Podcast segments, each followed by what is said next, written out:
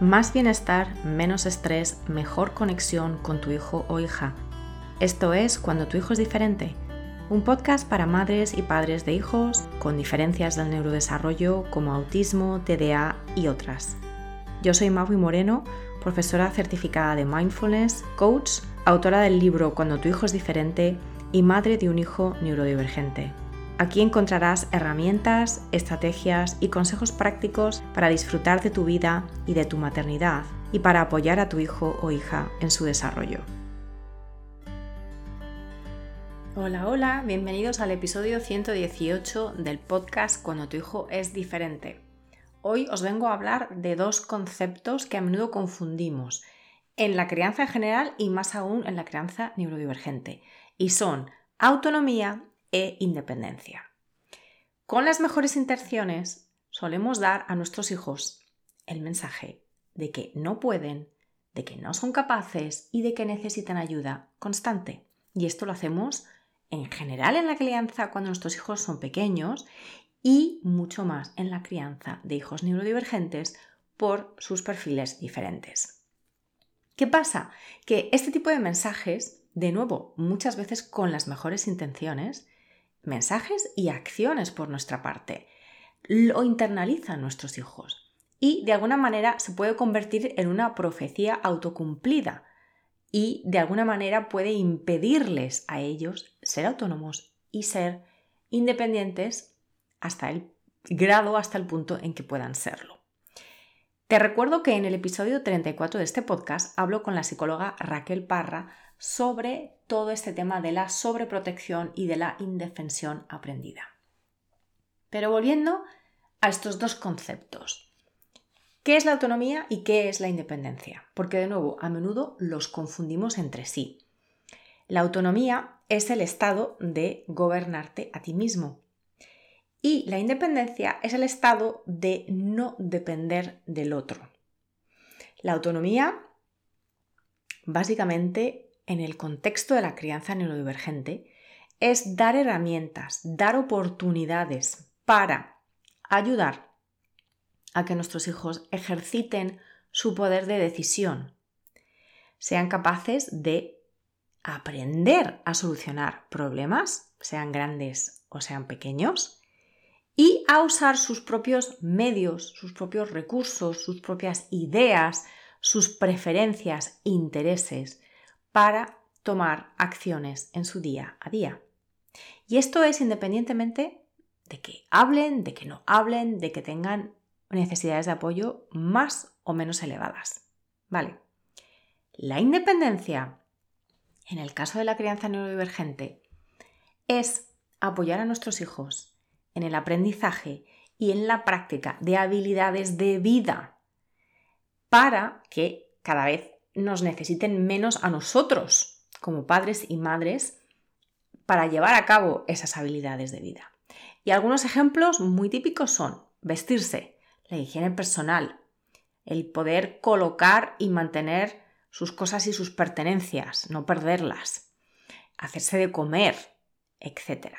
Y de nuevo, va a haber unas grandes diferencias a nivel de independencia teniendo en cuenta el perfil específico de nuestros hijos. Ambos conceptos se relacionan. Tanto la independencia como la autonomía son importantes, pero los resultados a nivel de cuán autónomos van a ser nuestros hijos y cuán independientes van a ser dependen de muchísimos factores y no todos los controlamos nosotros los padres. Y de esto ya me habréis oído hablar en varias ocasiones. Pero es fundamental entender que nuestro papel es el de exponer a nuestros hijos neurodivergentes a situaciones donde pueden ejercitar tanto la autonomía como potencialmente también la independencia. Les estamos regalando de esta manera oportunidades de practicar la autodeterminación. Y esto es fundamental, esto es que es un derecho humano, ¿vale? La autodeterminación, pero en ambientes seguros y con nuestro apoyo emocional, logístico, práctico e incluso físico. O sea que claro que les podemos ayudar, claro que sí, pero ayudar para que ellos sean autónomos, para que ellos sean independientes, dentro de lo posible. Porque cuando se nos pregunta a los padres, a los familiares, qué queremos para nuestros hijos con autismo, con TDAH, para su futuro, pues muchos de nosotros utilizamos una o ambas palabras muchas veces indistintamente. Queremos que sean autónomos y o independientes.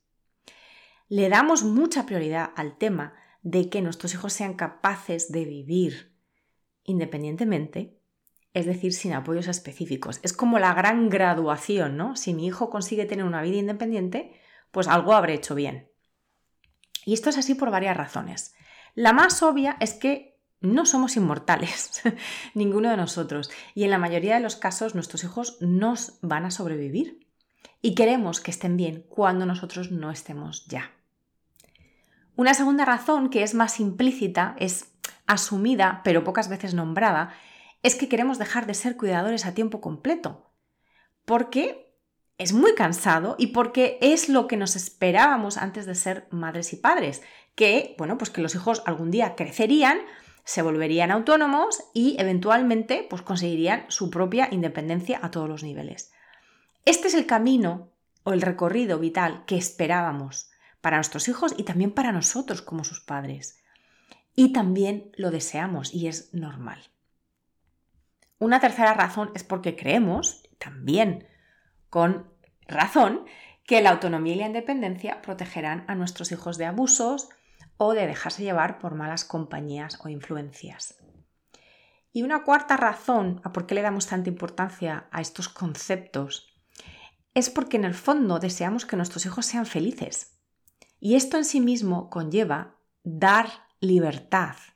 Dar libertad a nuestros hijos, aunque a veces nos duela, porque sabemos que se equivocarán o que sufrirán en ciertos momentos, pero que es el precio a pagar por tener libre albedrío y poder elegir las propias acciones y los propios valores y de alguna manera poder tener esos momentos de felicidad que vienen por la decisión que todos tenemos sobre nuestro propio cuerpo, sobre, sobre nuestras propias acciones, ¿de acuerdo?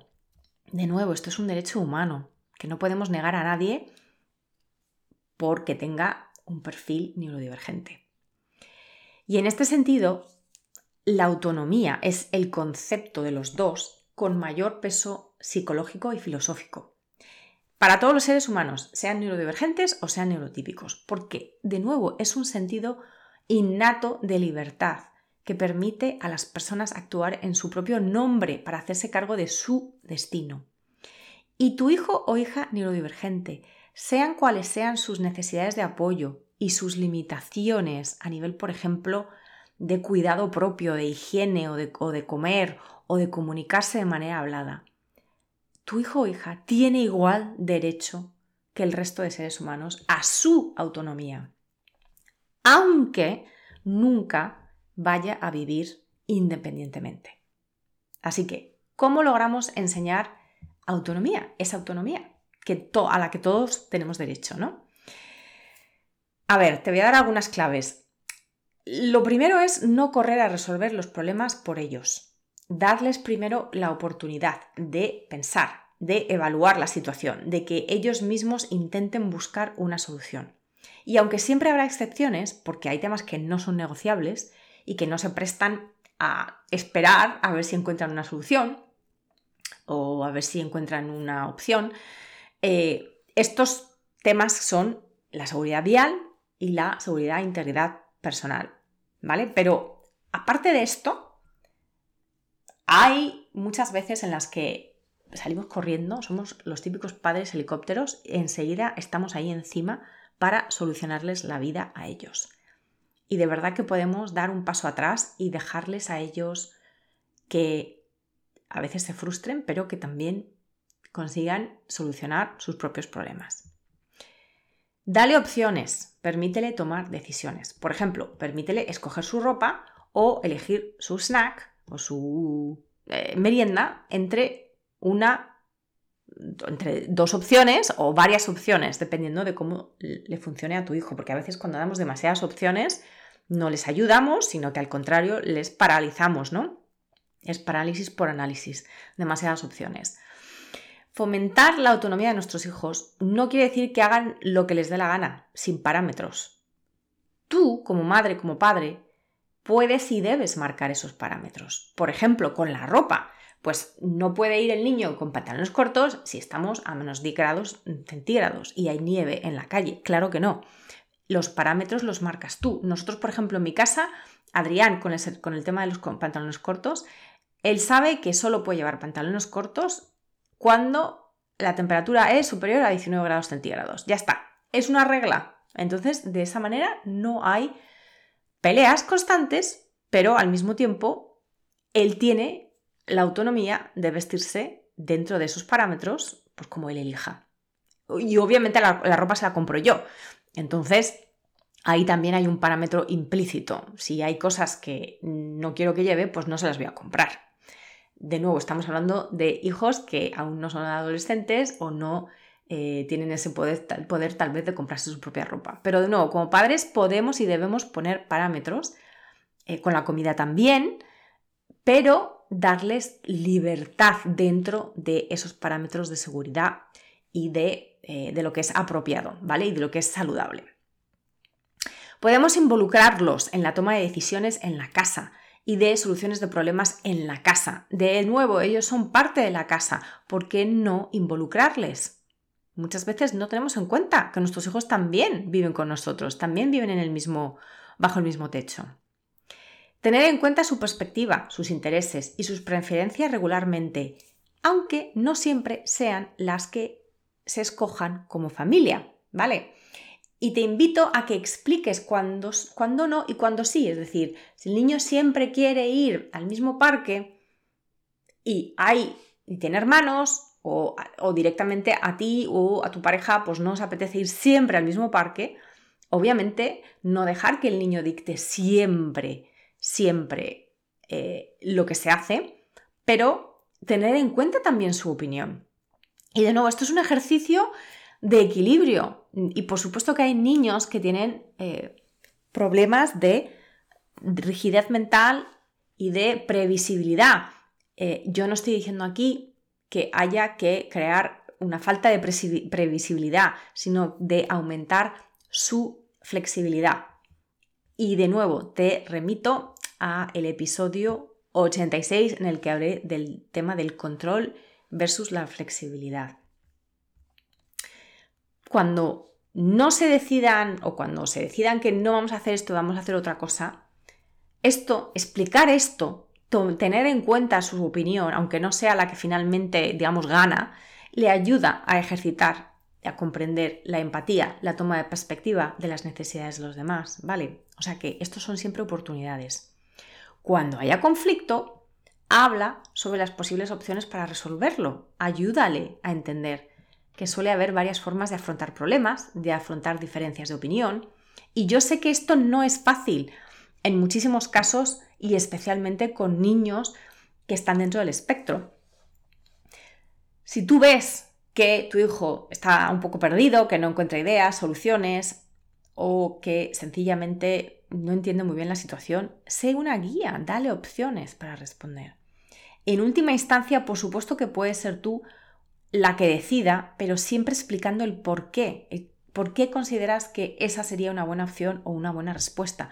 Se trata de ser modelos de autonomía, que nuestros, hijos entiendan también nuestros propios procesos de toma de decisión, para que de alguna manera los puedan imitar o puedan replicarlos también con sus propias decisiones. Respeta sus opiniones. Es que esto es básico, no le ridiculices cuando son diferentes a las tuyas. No te pongas por encima solo porque tienes más años, tienes más experiencia o eres neurotípico. Ayúdale en su gestión emocional, sobre todo a través de la identificación y la validación de sus emociones. En el episodio 114 te cuento más sobre este tema. Y aunque te parezca que esto no tiene tanto que ver con la autonomía, de verdad te quiero insistir que si solo te enfocas en esta parte, en la gestión emocional, le vas a hacer un grandísimo favor a tu hijo o hija. Porque un gran prerequisito de la autonomía a nivel vital es poder entender y gestionar las emociones, las propias emociones, y comunicarlas a los demás también. Así que, de nuevo, te insisto, déjale que solucione problemas y desafíos.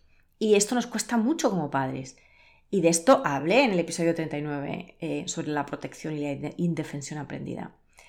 Como padres queremos evitarles que sufran, claro que sí. También queremos evitarles la frustración, la suya y la nuestra. Pero la manera en la que el ser humano aprende es precisamente a través de los errores, a través de los desafíos, a través del ingenio que se activa cuando tenemos que afrontar cosas nuevas o cosas que no nos gustan o cosas que salen mal.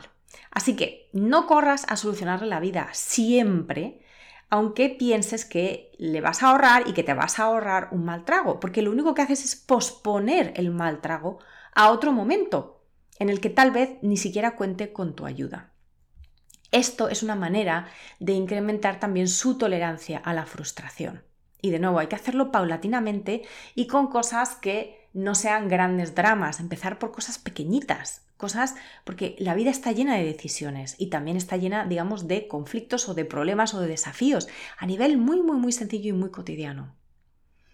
Y finalmente, acepta que tu hijo tiene derecho a decir no, que tiene derecho a expresar su no y esto también nos suele costar mucho a los padres.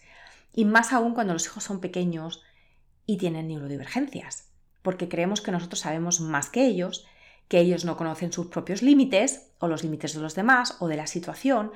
Y claro, esto también es cierto, es un tema complicado a veces. Pero creo que donde nunca es complicado es en el tema de la seguridad y de la integridad suya y de las personas que le rodean porque ahí definitivamente nuestro rol es el de mantenerles y mantenernos a salvo y seguros. Pero aparte de eso, hay muchísimo más espacio en la vida para poder decir no. Y enseñarles a nuestros hijos a decir no o a expresar su no es una de las grandes eh, claves que evitan muchas de las crisis que tienen emocionalmente y a nivel también sensorial. Y te quiero leer algo eh, de un libro que estoy leyendo, que solo está publicado en inglés, que se llama Sincerely Your Autistic Child, eh, sinceramente o digamos eh, atentamente, sería como atentamente firmado tu hijo autista. Y lo escribe una persona que es adulta, en este caso, autista, y habla sobre esto.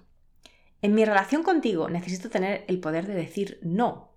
Sí, sigue siendo mi padre o mi madre, y no siempre sé qué es lo mejor para mí. Pero poder decir que no no es lo mismo que conseguir que no es lo mismo que conseguir lo que quiero, sino es una afirmación de esa necesidad tan humana de autonomía. La autonomía es dignidad. La autonomía dice que soy una persona completa y valiosa, que es tan digna de un lugar en este planeta como cualquier otro ser humano.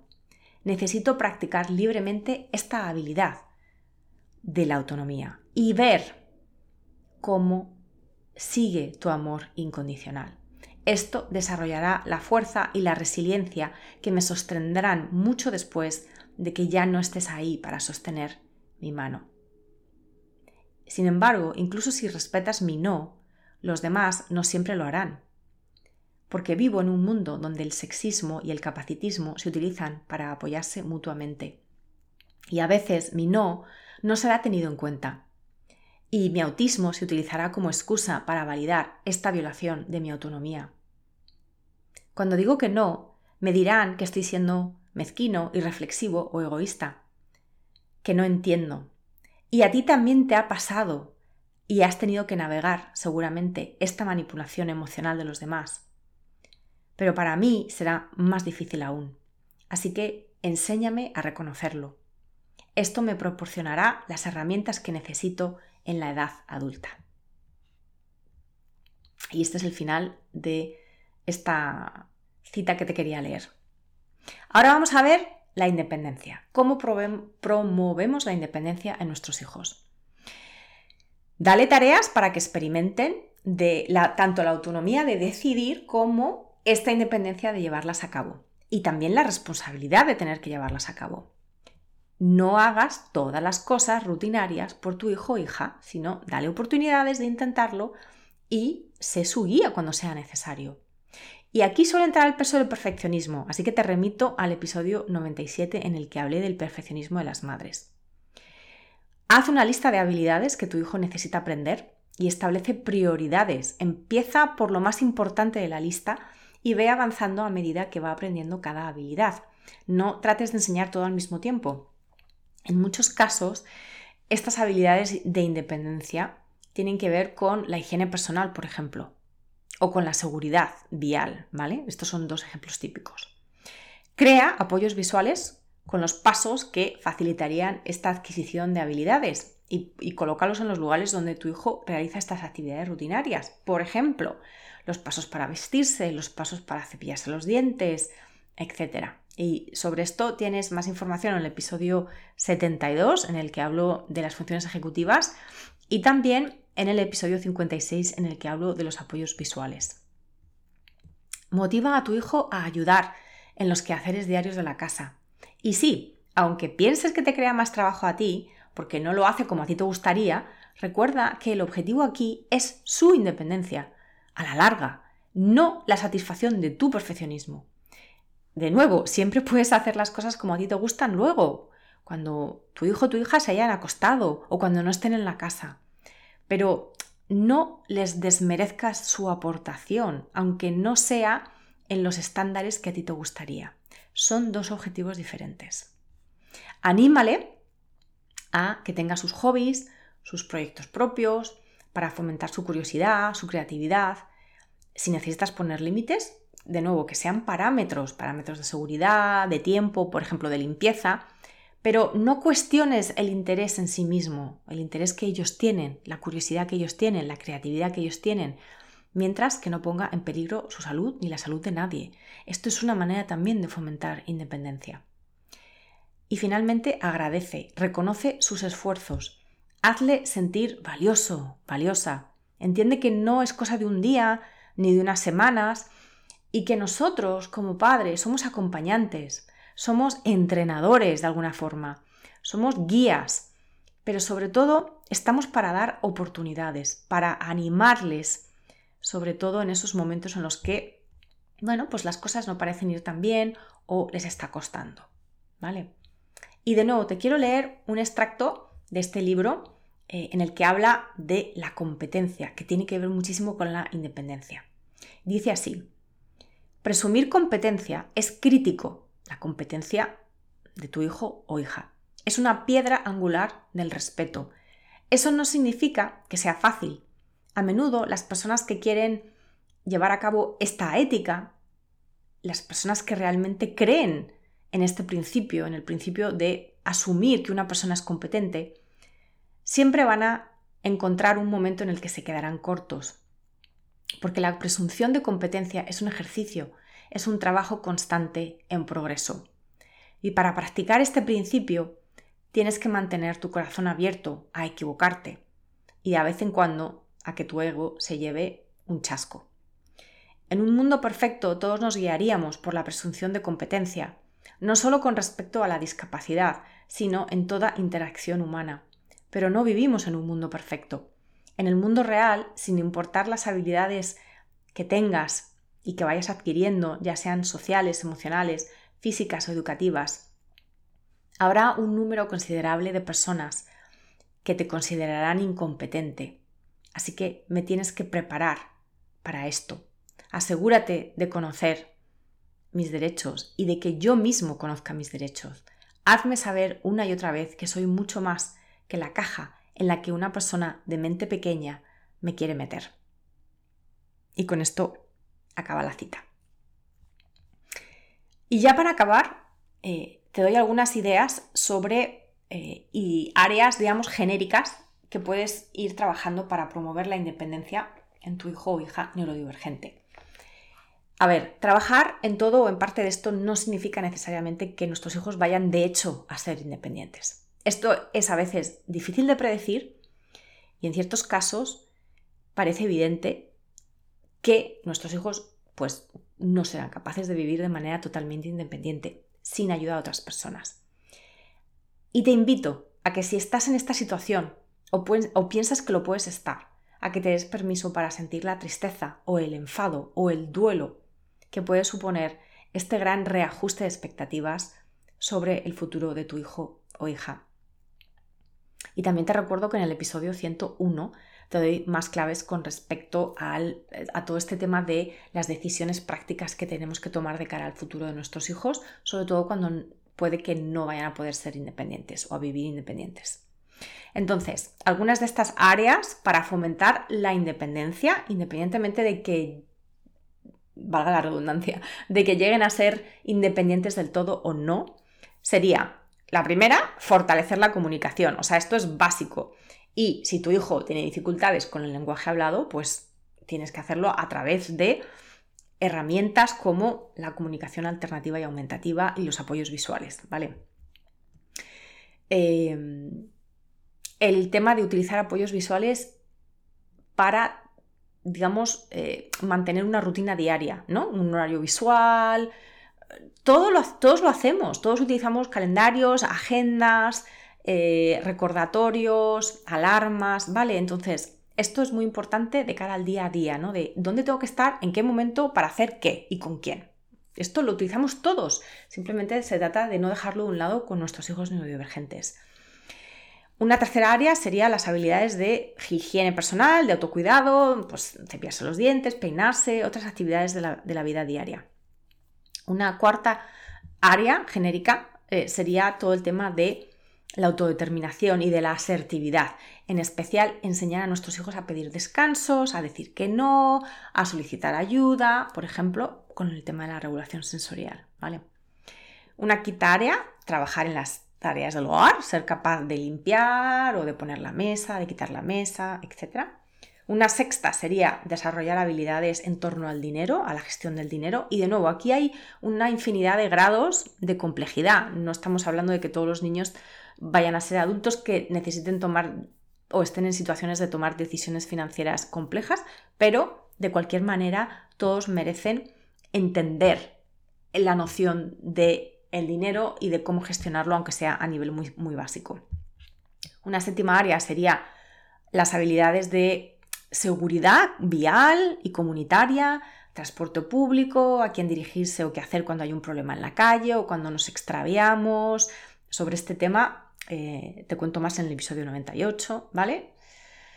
Una octava área sería las habilidades de ocio, que muchas veces las dejamos de lado, pero ser capaz de participar en el ocio, la recreación de forma independiente es algo que siempre va a ser muy útil para todas las personas independientemente de sus necesidades de apoyo. Y las últimas dos áreas que te quiero comentar eh, sería el cuidado personal específicamente durante la adolescencia, porque hay muchos cambios físicos, hormonales, eh, cosas como ducharse, lavarse la cara, ponerse desodorante, en fin, todas estas cosas, pero digamos que específicamente enfocadas desde el área de la adolescencia. Y la última todo el tema de las habilidades vocacionales y de las competencias profesionales, ¿vale? Así que sé que es muchísima información, espero que todo esto te aporte valor, eh, que sientas que de alguna manera tienes un poquito más claro la diferencia entre la autonomía y la independencia y que sepas que independientemente de el nivel de independencia al que llegue tu hijo como adulto, la autonomía es fundamental, es un derecho fundamental de todas las personas, de todos los seres humanos, y que nuestros hijos se merecen tener autonomía también sobre ciertas decisiones, decisiones sobre qué quieren comer, qué no quieren comer, eh, decisiones sobre su cuerpo. Esto es fundamental de cara a evitar abusos en el futuro. Y verlo desde un ámbito y desde un ángulo positivo también les estamos dando a nuestros hijos su voz, independientemente de que hablen o no, para que se expresen como los seres que son, seres únicos, como somos todos. Así que me despido hasta el próximo episodio y te recuerdo que me encantaría seguir la conversación eh, por Instagram, me puedes también enviar un email, dejarme un comentario en la plataforma en la que escuches este episodio y como siempre me despido deseándote presencia contigo mismo, contigo misma, presencia con tus hijos y una vida plena. Descarga tu kit de primera ayuda para padres y otros recursos gratuitos en magoymoreno.com. Para no perderte ningún episodio, suscríbete en tu plataforma de podcast favorita.